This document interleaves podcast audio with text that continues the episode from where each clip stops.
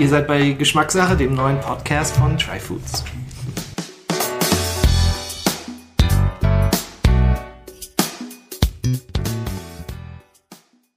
So, herzlich willkommen zur Geschmackssache, zum Podcast von Tryfoods. Heute bin ich in Berlin-Moabit bei Markus Shimizu. Markus Shimizu ist der, der bildende König der japanischen fermentierten Produkte, hat hier eine kleine Manufaktur, ähm, wo er ganz unterschiedliche Sachen macht. Man hört im Hintergrund ähm, auch gerade, wie, wie was äh, produziert wird. Ähm, ich freue mich ganz, ganz außerordentlich mit Markus heute eben über fermentierte Produkte, japanische Produkte zu sprechen. Ähm, Im ersten Teil ein bisschen allgemeiner und auch über, natürlich wollen wir über, über Markus Werdegang sprechen und was er und warum er was macht, was er tut. Und dann im zweiten Teil sprechen wir noch ein bisschen äh, genauer über das Thema Sojasauce. Also Markus, vielen Dank, dass ich hier sein darf. Ja, danke für die Einladung. Super. Ähm, Markus und ich kennen uns auch schon ein bisschen länger. Wir haben auch mal ähm, schon mal vor einiger Zeit eine Sojasoßenverkostung gemacht, ähm, genau. was super spannend war. Von daher weiß ich schon ein bisschen was über Markus. Hm, Markus war oder ist immer noch Künstler, hat das studiert. Ich habe mal auch gehört, du hast viel mit Installation gearbeitet und bist jetzt ja zum ähm, Fermentieren gekommen ähm, und zu japanischen Produkten. Was war denn so für dich zuerst da? Kann man das sagen, dass du sagst, oh, ich wollte gerne was mit japanischen Lebensmitteln machen oder ich wollte was mit Fermentation machen? Ähm, ja, also ich war eigentlich vegan und ich brauchte oder ich wollte Proteinquellen erschließen und deswegen habe ich mit der Fermentation angefangen. Also mich halt mit Ernährung beschäftigt und mit Gesundheit und Fermente passen da gut rein und auch wegen den Proteinen habe ich erstmal Tempeh und Natto fermentiert, ganz am Anfang. Das war also eigentlich so eine Art äh, ja, Problemlösung oder etwas, was ich einfach äh, und natürlich auch die Neugier an dem Ganzen. Ja, ja. Und du bist ja, äh, wenn ich wenn es richtig erinnere, dein, dein Vater ist Japaner, deine Mutter ist Deutsche, du bist in Japan geboren. Genau. War das denn gleich, dass du daran an die, sag ich mal, an die Seite der Familie gedacht hast, gleich, dass das sozusagen Teil deiner Familienhintergrund oder auch deinem eigenen Aufwachsen war, dass du dachtest, okay, das sind interessante Produkte dann? Ja, also das hat bestimmt einen Einfluss genommen, also sonst, weil ich wahrscheinlich sonst kein Natto gekannt habe. Das Tempel kannte ich auch aus Holland. Wir haben lange Zeit in Holland gewohnt. Die haben eine, Holländer hatten eine indonesische Kolonie und aus dem Grund äh, gab es da Tempel, weil Tempel aus Indonesien stammt. Ähm, also es hat also was mit, meinem, mit meiner Herkunft zu tun, aber ich hatte am Anfang nicht gedacht, ich will jetzt unbedingt irgendwie was Japanisches oder, mhm. Asiatisches machen. Ich wollte einfach Fermente machen und auch halt mir Proteinquellen erschließen. Ja, okay. Ähm, du hast schon gesagt, äh, Natto Tempeh. Du machst auch noch ja, Sojasauce und Miso, richtig? Diese vier. Genau. Mhm. Das sind so jetzt deine Produkte. Ähm, ich glaube, Sojasauce ähm, kennen wir alle. Vielleicht erklär mal ganz kurz Miso, Tempeh und Natto, was das, was das ist. Ja, also Miso ist wie Sojasauce wird mit einer Kultur gemacht, die Koji heißt. Das ist ein Edelschimmel und den wächst man normalerweise auf dem Getreide und mischt es dann zusammen mit gedünst, also äh, gekochten oder äh, gedämpften Sojabohnen und fermentiert das für eine gewisse Zeit. Bei dem Tempeh, das ist ähm, meistens auch auf Sojabohnen, ist auch mit einem Edelschimmel, aber in anderen, das ist der das ist der äh, Rhizophus oligosporus. Aha, so so. genau.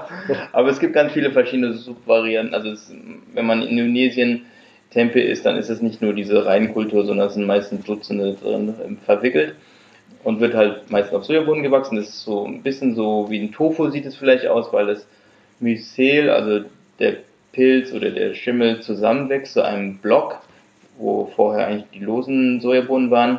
Und Natto ist da ganz anders. Es wird zwar auch mit Sojabohnen gemacht, aber es ist mit Bakterien und zwar Bactil, äh, äh, Bacillus subtilis. Genau. Aha, ja, ja. Also ist da äh, kein Schimmel. Okay, kein Pilz, aber Bakterien. Aber es geht ja immer darum, dass, dass äh, durch diese Fermentation eine, eine, gesteuerte Zersetzung stattfindet, richtig? Genau, Umwandlung, ja. Umwandlung. Mhm. Das ist, und das ist sozusagen ja auch, ähm, was irgendwo diese, diese Produkte dann irgendwie, was die Klammer dann für die ist. Das ist alles. Das ist alles fermentiert, ja. ja. Mhm. Und, und die Basis ist ja traditionell bei allen Soja. Ist das irgendwie. Genau. Äh, was macht Soja so besonders? Warum, warum ja, es hat, es hat einfach sehr gute Nährwerte. Ähm, es wächst dort in Asien und ja. Ähm, ja, in Asien waren, also oder früher allgemein gab es halt wenig Proteine auch, also wenig Leute Fleisch bekommen. Ja, und äh, dann hat man halt pflanzliche Produkte gegessen. Okay. Ja. Und was ist so das Faszinierende an der Fermentation? Ähm, Ähm, ja, vieles. Also für mich ist vieles faszinierend an der Fermentation, weil ähm, man sehr viel experimentieren kann. Man kann also total kreativ daran rangehen. Man wird oft überrascht. Also es entstehen ganz neue Geschmäcker und Texturen und äh, ja, das ist total spannend. Ich, ich finde einige äh, fermentierte Produkte, jetzt aus japanischen Produkten auch total spannend, also besonders Sojasauce und Miso liebe ich, liebe den Geschmack. Aber tatsächlich, ich habe bei Tempe und gerade auch besonders bei Natto schon, schon meine geschmacklichen Herausforderungen. Also auf jeden Fall, ähm, das sind so Geschmacksbilder, die, die für mich extrem ungewohnt sind. Ähm, was, was, was ist da, äh, sei es in deiner Erfahrung vom Feedback hier von, in Deutschland, Europäern, oder was schmeckt dir das anders ungefähr? Magst du Natto? ich mache nur, was mir schmeckt. Also hier kommt sozusagen der Kunde nur das, was auch ich gut finde. also ich mag Tempe, aber ich kann durchaus verstehen, dass es nicht jeder mag. Das ist halt vielleicht wie auch ein Camembert oder so. Das mag auch nicht jeder. Ähm, auch selbst in Japan mag das nicht jeder. Ähm, ja. Wie würdest du Tempe, wie würdest du das beschreiben, den Geschmack? Tempe finde ich äh, wieder ganz anders. Ich finde das eigentlich extrem lecker und unproblematisch. Ähm, ich glaube aber, dass die meisten Leute, die Tempe nicht mögen, äh, den aus dem Grund nicht mögen, weil sie keinen guten oder frischen Tempe bekommen. Also nur irgendwie haltbar gemachten Tempe haben äh, und das schmeckt wirklich ganz, ganz anders. Ja, vielleicht habe ich das auch nur, weil ich habe tatsächlich immer das Gefühl bei Tempeh gehabt, das schmeckt so ein bisschen alt. Irgendwie so, das ist so. Genau, das so wird nämlich auch so, äh, wenn, das, also wenn, wenn man jetzt frischen Tempeh einfach im Kühlschrank reifen sozusagen lässt, wird es auch wie ein Camembert im Prinzip. Mhm. Das wird auch so ein bisschen Natto-mäßig.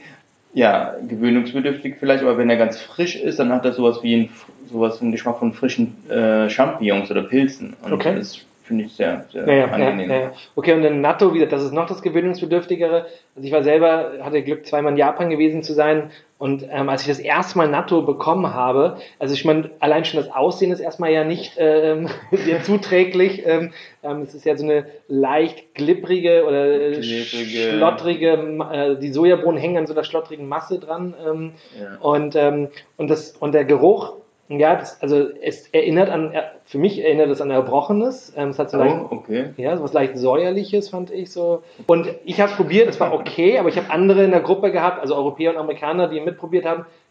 Einige haben tatsächlich gewirkt. Ähm, ich weiß nicht, ob der Natter nicht gut war, aber es ist auf jeden Fall ähm, gewöhnungsbedürftig und es ist interessant, die Japaner sagen immer, oh, but it's good for you. Also yeah, immer so von wegen, sehr gesund ist immer die Entschuldigung. Ja, ja. ja, also genau, das sind zwei ganz gute Punkte. Also Essen im Allgemeinen und natürlich auch Fermente sind total ja, kulturabhängig oder traditionsabhängig, wo man halt aufgewachsen ist. Also ich meine, in Frankreich ist man ganz viel Käse, aber wenn man da vielleicht nach Amerika geht, dann können viele Amerikaner auch französischen Käse gar nicht ja, essen. Stimmt, ja. Äh, und äh, dieses Good for You, das ist interessant, weil nämlich es kommen hier zu uns jede Menge Leute, die äh, Natto kaufen, weil der Doktor sie hierher geschickt hat. Also, äh, weil es aus, einfach nur aus den ähm, gesundheitlichen Aspekten. Mhm. Wie gehst du denn vor, wenn du, wenn du jetzt neue Produkte also, äh, entwickelst? Also hast du, hast du immer ein bestimmtes Ziel vor Augen, ein geschmackliches Ziel, oder denkst du eher an Anwendung, ich will noch ein Produkt haben, mit dem man Punkt, Punkt, Punkt machen kann? Oder hast du spezielle vielleicht Vorbilder, wo du sagst, du hast in Japan was probiert und das möchtest du auch kreieren? Also wie, wie, wie gehst du vor, wenn, wenn du sagst? Ja, es sind eigentlich alle von diesen Aspekten drin. Anfänglich glaube ich, äh, also es hat sich halt auch, aber auch ein bisschen vielleicht ändert sich das so, was so die Prioritäten vielleicht sind, wenn ich ein neues Produkt entwickle. Am Anfang war es auf alle Fälle einfach, ich will es ausprobieren, mal gucken, was wie das wird.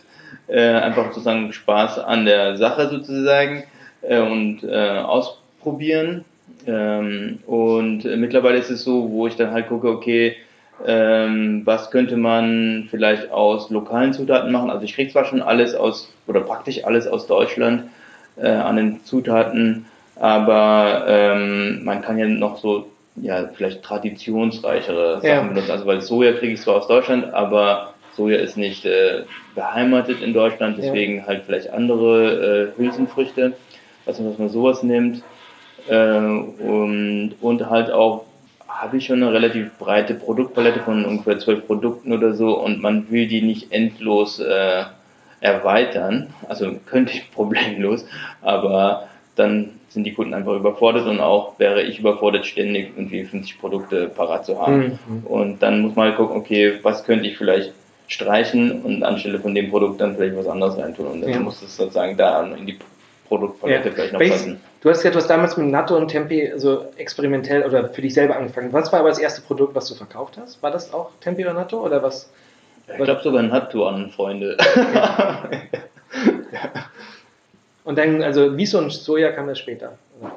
Genau, äh, also ich fermentiere ja schon so, schon die 15, 16 Jahre oder so und ähm, habe mit unter anderem Kimchi, also so äh, eingelegtes Gemüse, Natto und Tempeh angefangen.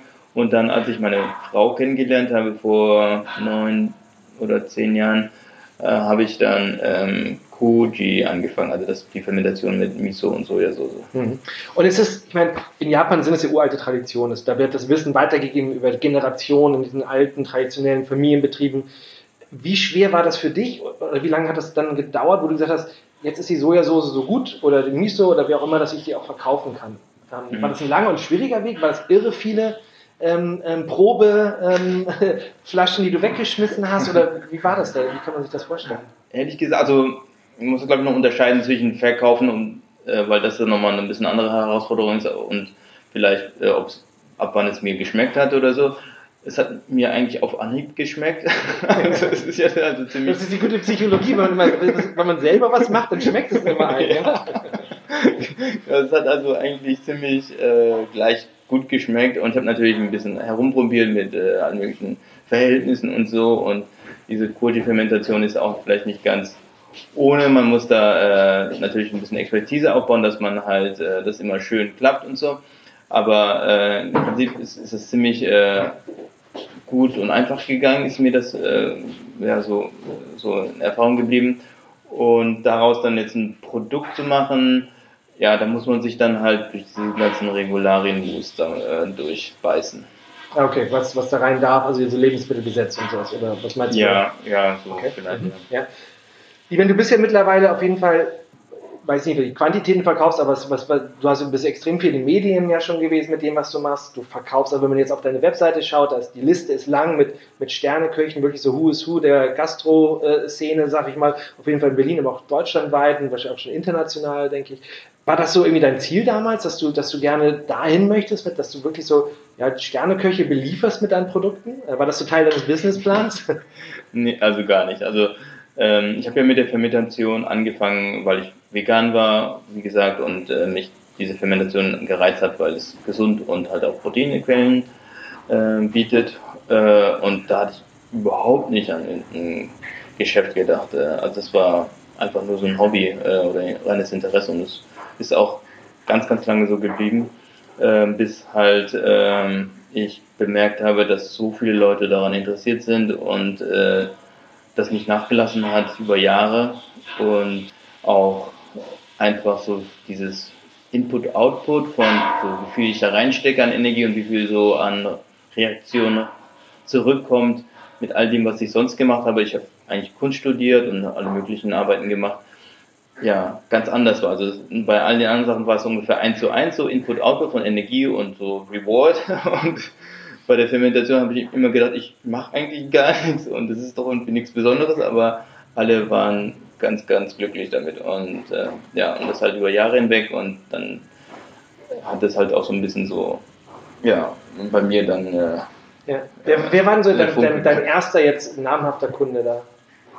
Ähm, die Leute kennen. Ja, eigentlich ähm, hat es so ziemlich gleich mit Nobel Hatten Schmutzig angefangen und ja. Rutz war auch ziemlich früh da. Ja. Mhm. Okay. Ja. Und wie ist, wie ist denn so die Zusammenarbeit mit solchen Sterne-Restaurants gerade auch, weil, weil die extrem wählerisch sind, ähm, sehr hohe Ansprüche haben. Also ich habe mal irgendwie gehört, okay, wenn man einmal mal was Falsches äh, denen liefert äh, oder es nicht gut ist, äh, dass man so raus ist. Also empfindest du es als Stress oder wie, wie ist das für dich, die Zusammenarbeit? Äh, ich finde die Zusammenarbeit äh, ziemlich gut. Also ich bin da jetzt noch nicht rausgeflogen. Und äh, also man, ich glaube, es ist einfach so, dass die, die es wollen, die wollen es und die, die es halt nicht wollen, die wollen es halt nicht. Und man kann, da kann man es nicht irgendwie äh, jetzt irgendjemanden irgendwelche Produkte aufzählen. Aber die, die daran Interesse haben, ja, also da kann man irgendwie nicht wirklich nichts falsch machen, aber äh, da läuft es halt. Also ich, ich, ich, ich weiß nicht, wie ich es sonst sagen soll, aber Ähm, es ist organisch. Es ist organisch und äh, wie vielleicht bei vielen sagen, kann man nie, äh, keinen irgendwas aufschwatzen, aber ja. die, die davon überzeugt sind, äh, da geht's dann halt auch. Und ähm, ähm, ja, es sind viele interessante Sachen halt äh, dabei rausgekommen. Also ich bin ja, komme ja aus der Kunst, bin recht kreativ und die, die Köche ja auch. Und da können halt wirklich interessante, lustige, äh, spannende Sachen dabei rauskommen. Ja. ja. Das heißt, du machst auch für bestimmte Köche so ganz, ganz spezielle Sachen, also, dass sie nicht genau. sozusagen aus deinem normalen Produkt eine Palette ja. was auswählen, sondern dass sie genau. sagen, ja. Markus, machen wir mal XY.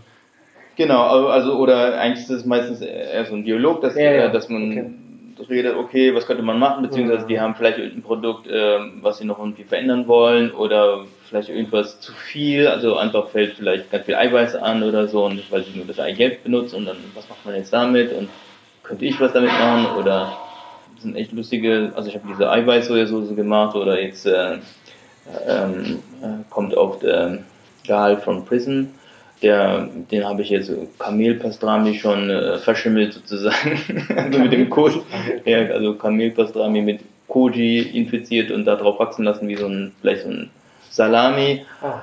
oder halt mit Pistaz Pistazien äh, Miso gemacht und so. Und selber wäre dann nicht auf die Idee gekommen, ja, ja, solche Sachen zu machen. Okay, die Zusammenarbeit. Genau. Und es ist immer sehr spannend, weil du sagtest jetzt, ähm, dass du es eigentlich aus gesundheitlichen Gründen gemacht hast, damit angefangen ja. hast und jetzt bist du ja eigentlich eher in dem Gourmet-Genussbereich. Und ich glaube, Sterneköche, denen ist ja wahrscheinlich sekundär, ist die gesundheitliche, sonst geht da ja vordergründig um Geschmack. Ne? Genau, ja. Aber es ist ja irgendwie sehr lustig, wie das gekommen ist, oder? Ja, aber die Sache ist wahrscheinlich auch so, weil ich habe ja auch Hochkost gemacht, ich habe Trendkost gemacht, ich habe alle möglichen Diäten sozusagen so durchgemacht oder ausprobiert ja. zumindest. Also ich wollte es einfach erfahren, äh, nicht unbedingt aus Trendgründen. Ich meine, ich war vegan ja, ja. Anfang 90er, das war absolut kein Trend. Das war überhaupt kein Punktegewinner bei Freundinnen oder sowas oder bei Klassenkameraden. aber uh.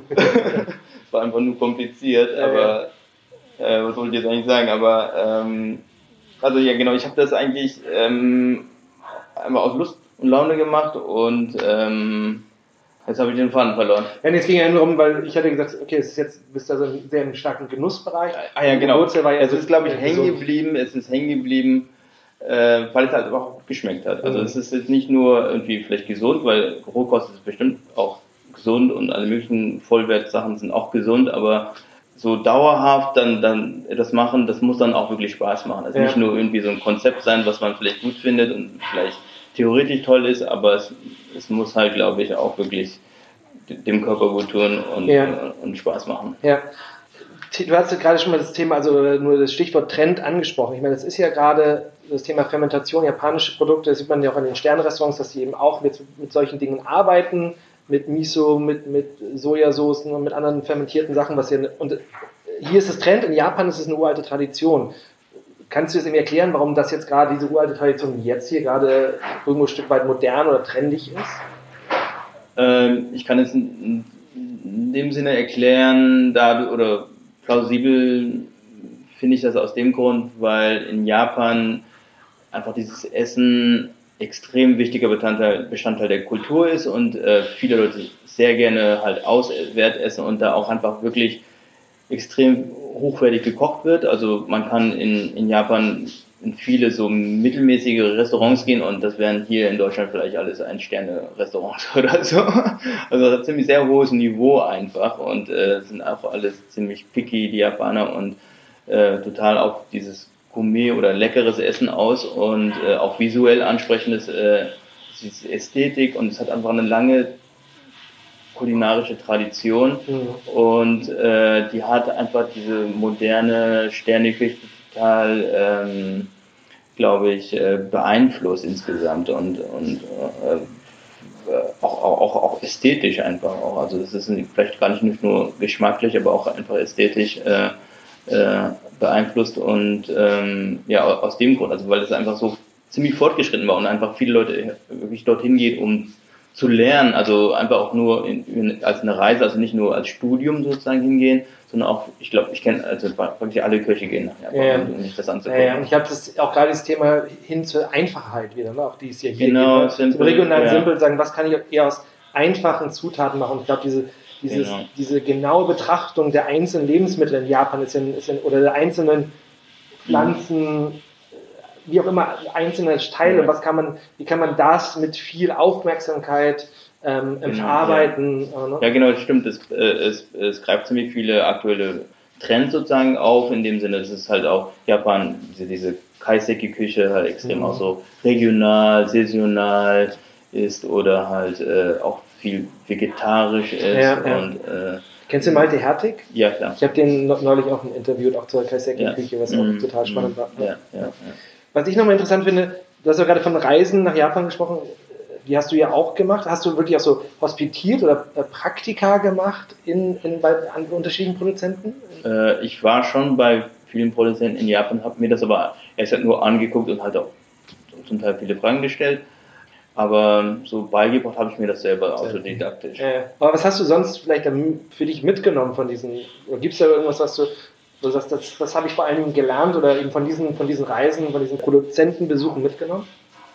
Ähm, ja, vielleicht zwei Sachen. Einerseits fand ich bei einem Produzenten das extrem spannend. Äh, die haben ihre eigene Quelle, die sogar durch ihr äh, uraltes äh, ähm, äh, Fabrikgebäude oder halt Manufaktur fließt.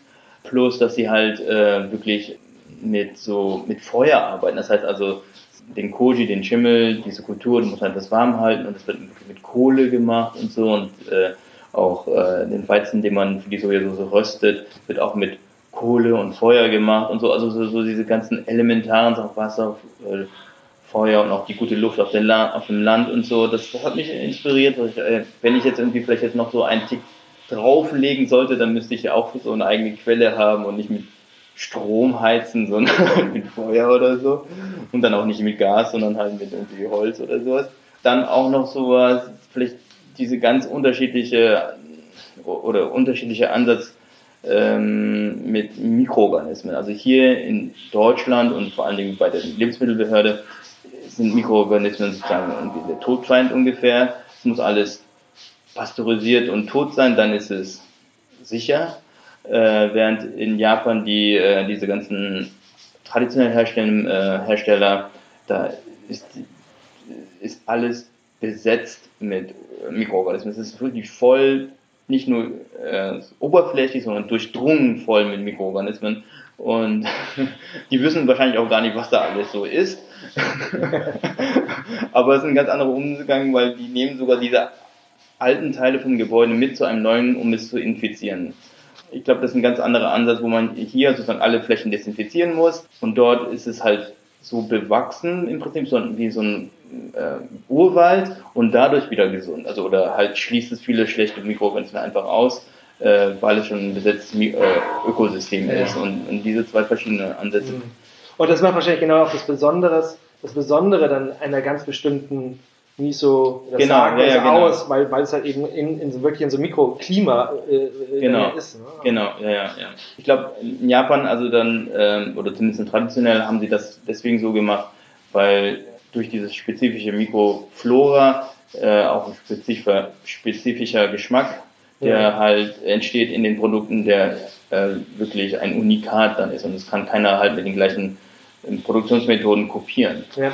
Würdest du sagen, dass denn, oder du hast ja jetzt ein Ladengeschäft, es kommen mal Leute rein, das, ist es so dein Gefühl, dass es zunimmt, dass auch jetzt die breitere Masse neben der Sterneküche auch offener wird, eben so anderen Geschmacks ähm, gegenüber. Ähm. Ja, auf alle Fälle, ja, ja. ja. Also ich, ich also bis in die 80er hinein, ich glaube, da waren die Leute noch nicht so äh, aufgeschlossen, also zumindest nicht die breite Masse und es, tendenziell auch sieht man das dann nicht nur, glaube ich, beim Essen, sondern auch mit allen Produkten, dass man jetzt irgendwie ein chinesisches Handy hatte oder was weiß ich.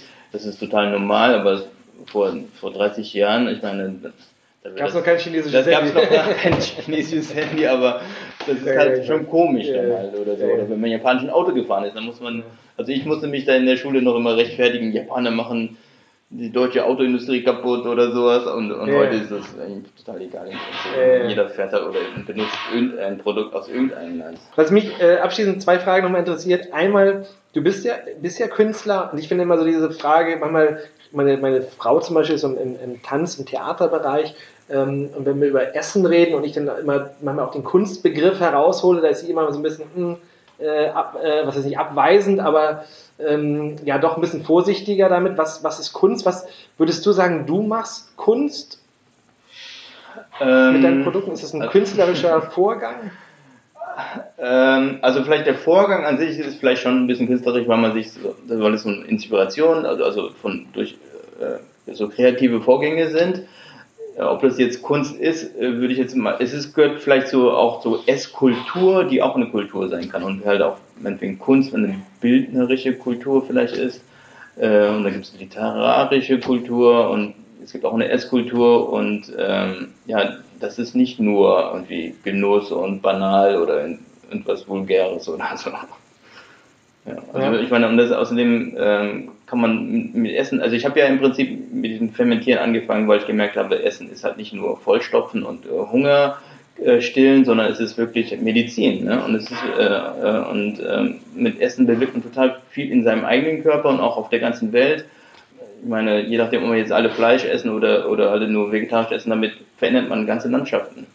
Äh, und damit halt auch äh, total viel. Und äh, das ist, ist alles mit. Ja, ja. Ich meine, das ist tatsächlich auch das, was ich glaube, warum ich beim Essen hängen geblieben bin, weil das halt einfach so viel Ebene ist, so holistisch, also mhm. weil es alles eine Rolle mitspielt. Ähm, so viele Dinge, ähm, ja genau, Kultur, Geschichte, Soziologie, Psychologie, also auch dieses ganze Thema, was Essen, wie die Stimmung verändern kann, ähm, mhm. wie, oder auch die Stimmung des Essen verändern kann ähm, und so viele, so viele Dinge, ähm, die, die einfach mit uns innen und außen, weil das ist ja genau das, ne, finde ich beim Essen das Spannende, man nimmt irgendwas von außen nach innen auf, ja, und, und das ist, man bringt diese Außen- ja. die Innenwelt zusammen damit. Ja, das ist sehr intim. ja, ja, das ist super spannend. Die letzte Frage, die hat, wo, wo geht's mit Mimim-Ferments denn hin? Ich meine, du sprachst gerade von dem Wasser und der Kohle, geht es dann irgendwie eher aufs Land irgendwie, oder was sind so deine, hast du so Ziele, wo du sagst, das ist, oder Träume, wo du gerne mit, mit, ähm, mit äh, Mimi-Ferments hin möchtest?